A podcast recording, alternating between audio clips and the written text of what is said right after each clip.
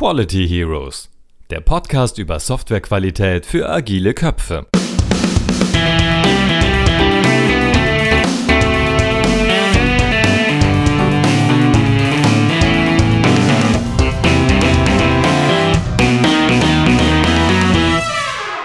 Freunde der Qualität, herzlich willkommen zu einer weiteren Kurzfolge im Rahmen unserer Quality Heroes. Ähm, ihr kennt das Konzept vermutlich inzwischen. Äh, also eine kurze Folge, 10, 15 Minuten nur für zwischendurch.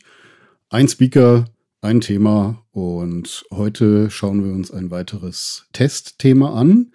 Und zwar eins, was definitiv nicht trivial ist. Es geht um Testumgebungen. Genauer die Frage, was versteht man unter der sogenannten Produktionsnähe einer Testumgebung? Warum ist das überhaupt ein Thema? Mögt ihr vielleicht fragen?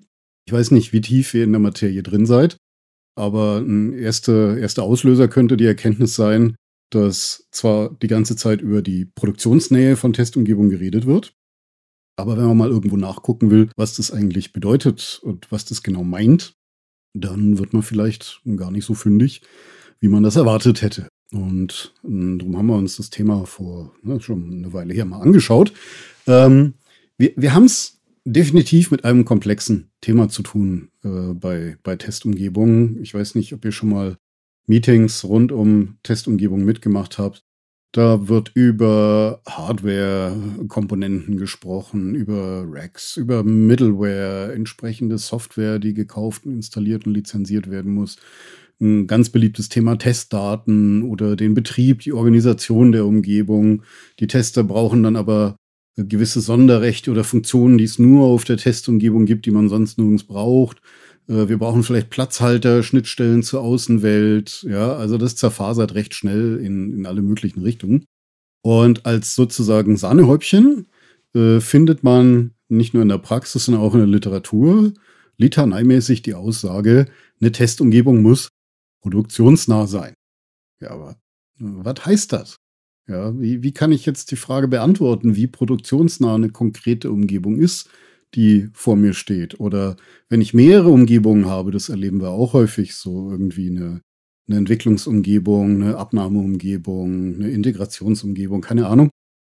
Inwieweit ist dann die eine Umgebung produktionsnäher als die andere? Wie, wie beantworte ich diese Frage? Und dazu wollen wir einen kleinen Beitrag heute leisten, weil es ist unseres Erachtens definitiv kein Ausweg zu sagen, boah, das Thema ist viel zu kompliziert. Dann handeln wir doch nach nur das Echte ist das Wahre und verlagern die Tests dann halt gleich in die Echtumgebung. Äh, überlegt gut, ob ihr diesen Schritt wirklich gehen wollt, könnt. Es ist manchmal möglich, Tests in der Echtumgebung äh, durchzuführen. Es gibt einzelne Testaktivitäten, da ist die, die echt, die Produktivumgebung tatsächlich die einzige Möglichkeit.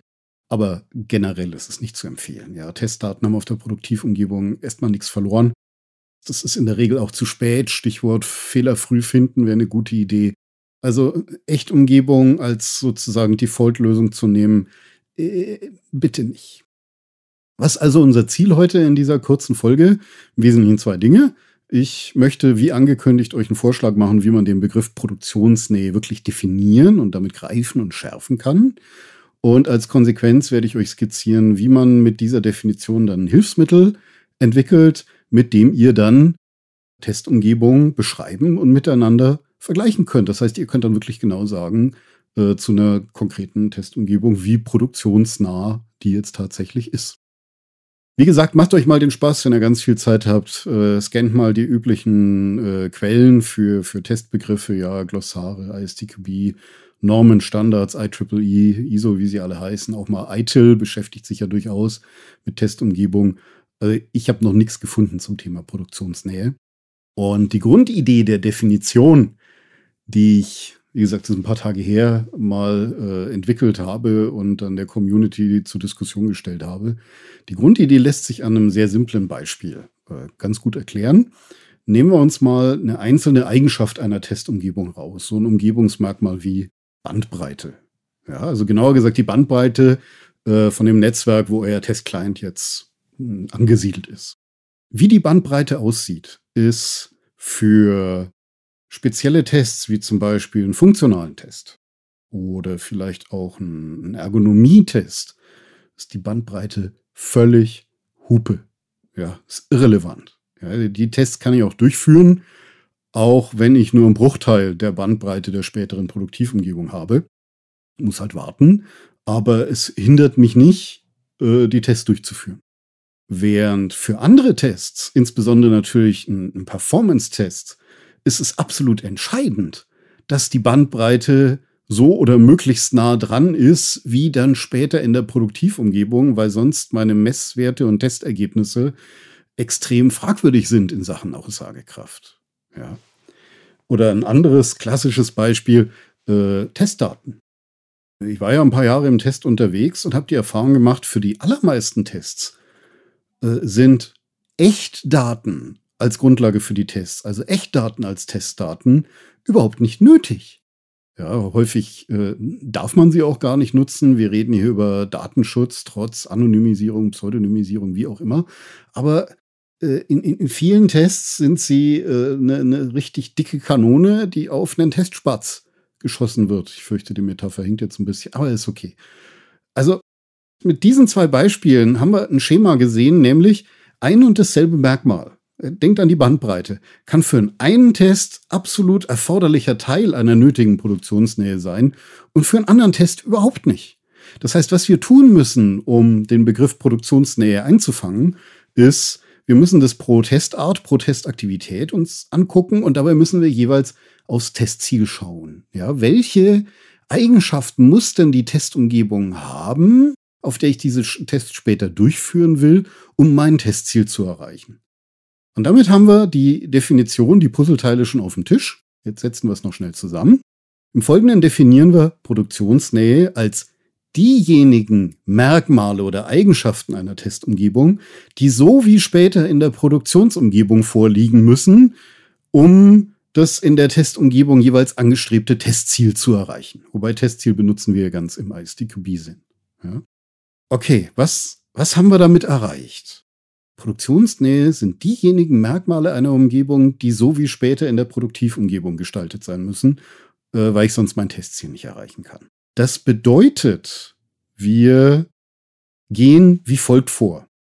Wenn wir eine Testumgebung konzipieren wollen oder beschreiben wollen, dann starten wir mit den einzelnen äh, Testaktivitäten und Testarten, Stichwort Teststrategie, da sollten die eigentlich rauspurzeln, fragen uns pro Testart, was ist denn das Testziel und fragen uns dann, welche Eigenschaften muss die Umgebung zwingend haben, um ein Testziel zu erreichen. In einem zweiten Schritt schauen wir uns dann das Ergebnis an und fassen sozusagen die Testarten mit einem ähnlichen Anforderungsprofil an die Umgebungseigenschaften zusammen und sagen, die brauchen ungefähr dasselbe, die könnten dann auch auf einer gemeinsamen Testumgebung prinzipiell vielleicht laufen, wären zumindest Kandidaten. Das heißt, wir machen sowas wie ein Mapping. Wir, wir clustern sozusagen die, die äh, verschiedenen äh, Profile von Eigenschaften, die eine Umgebung hat und schneiden dann erste Umgebungen und dann können wir die Testarten, die, äh, die wir gerne machen wollen, auf die jeweils passende Testumgebung mappen. Und das hat einen weiteren schönen Charme, wenn wir so vorgehen. Wenn irgendwann später im Projektverlauf neue Testaktivitäten, neue Testarten kommen, können wir mit dem Schema sehr schnell und simpel die Frage beantworten, ja, auf welcher Umgebung siedeln wir diese neuen zusätzlichen Tests denn am besten an? Ja. Und generell ist das Vorgehen nach meiner Erfahrung viel zielführender als umgekehrt vorzugehen. Ich, ich hatte während der Promotion, hatte ich an meiner Bürotür, das war an der Uni Freiburg, ein, ein Schild zu hängen, da stand drauf, ähm, eine Lösung habe ich, bloß das Problem passt nicht dazu. Und das habe ich leider auch ein paar Mal bei Testumgebungen erlebt. Da wurde durchaus für erkleckliche Sümmchen Geld eine Testumgebung realisiert und dann hinterher geguckt, okay, was kann man mit der jetzt machen? Welche Tests könnten denn darauf durchgeführt werden? Äh, wir gehen genau andersrum. Ja, wir sagen erst, was sind die Anforderungen an die Testumgebung, was brauchen wir und dann schauen wir, welche Umgebung dann also gebaut werden soll. Und das lässt sich dann in Hilfsmittel, in ein Schema überführen, in eine Tabelle oder eine Matrix. Ich gebe euch dann später noch einen Link, wo ihr das euch dann auch bildlich vorstellen oder nachschauen könnt, genauer gesagt. Vorstellen müsst ihr es euch jetzt beim Zuhören. Stellt euch also eine große Tabelle vor. Die Zeilen darin sind die einzelnen Testarten. Ja, Komponententest, Performance-Test, Security-Test, Schnittstellentests, End-to-End, was halt eure Teststrategie so alles verlangt.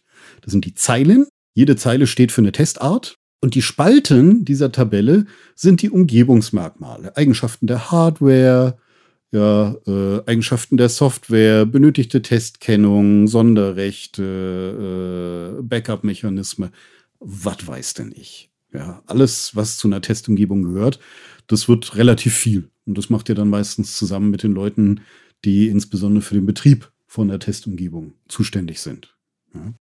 Und dann habt ihr eine leere Tabelle und dann, wie eben beschrieben, geht ihr für jede Testart, für jede Zeile her und macht in jeder Spalte, in jeder Umgebungseigenschaft ein Kreuzchen, äh, wo ihr sagt, diese Umgebungseigenschaft brauche ich für diesen Test. Ja, die Bandbreite muss für einen Performance-Test genauso sein wie später in Produktion. Kreuz. Und dann habt ihr am Ende eine, mh, hm, ja, dünn befüllt ist sie meistens nicht, aber sehr heterogen befüllte Matrix. Und dann kann man eben anfangen zu clustern. Ja, dass man sagt, okay, die Testarten stellen jetzt ähnliche Anforderungen oder das wäre eine Obermenge eine sinnvolle, aber noch nicht das volle Programm, weil wenn überall Kreuze stehen, stehen würden, dann wäre es die Echtumgebung, die Produktivumgebung. Und das wollen wir, wenn es machbar ist, irgendwie vermeiden. Dann kann man also clustern und dann schneidet man halt und sagt, okay, die Umgebung mit diesen Eigenschaften, da tue ich diese fünf Testarten hin und die nenne ich jetzt, was weiß ich, meine Integrationsumgebung oder meine Abnahmeumgebung oder wie auch immer. Das heißt, mit diesem Ansatz, und der ist ja vergleichsweise simpel, könnt ihr äh, für jede Umgebung genau beschreiben, was auf dieser Umgebung Produktionsnähe bedeutet. Ihr zeigt einfach auf die Umgebungsmerkmale und sagen, die sind so wie später in Produktion, die nicht, aber die schon. Und auch die Eingangsfrage, die ich formuliert habe, wie kann ich denn beschreiben, inwieweit äh, Umgebung A produktionsnäher ist als Umgebung B, das kriegt ihr mit der Tabelle auch sehr einfach hin. Ja, und das war's schon. Also was haben wir jetzt in den letzten paar Minuten gemacht? Wir haben den Begriff der Produktionsnähe eingeführt und definiert, haben daraus eine Tabelle, ein Beschreibungsschema abgeleitet und mit dem kann man hergehen, wenn man entweder neue Testumgebungen konzipieren will oder vorhandene Umgebungen vielleicht nachträglich nochmal äh, beschreiben und vielleicht optimieren will. Und that's it. Das Ganze wurde mal in einen Artikel gegossen. Dann könnt ihr das mal A in Ruhe nachlesen. Ist nicht viel, waren glaube ich jetzt insgesamt so drei oder vier Seiten PDF. Und den Link schreiben wir euch natürlich in die Show Notes. Und da ist dann auch mal so eine Tabelle beispielhaft abgebildet. Und die Definition von Produktionsnähe ist in einem hübschen Kasten drin. Ich weiß noch, das war das letzte Mal, glaube ich, dass ich einen Artikel mit LaTeX und nicht mit Word oder was anderem setzen durfte. Das war das reine Vergnügen und das meine ich überhaupt nicht ironisch. Also wie gesagt, bei Interesse, der Link steht in den Show Notes. Und das war es dann auch schon wieder für diese Kurzfolge. Ja, ihr habt jetzt hoffentlich eine Idee, wie ihr mit dem Begriff Produktionsnähe, so sich die Notwendigkeit stellt, umgehen kann. Würde mich freuen, wenn ihr das nützlich findet. Und wie immer gilt, Fragen, Feedback jederzeit an uns. Ich freue mich schon jetzt drauf. Sag herzlichen Dank wieder fürs Zuhören und bis zur nächsten Folge. Bleibt gesund und happy testing. Macht's gut. Tschüss.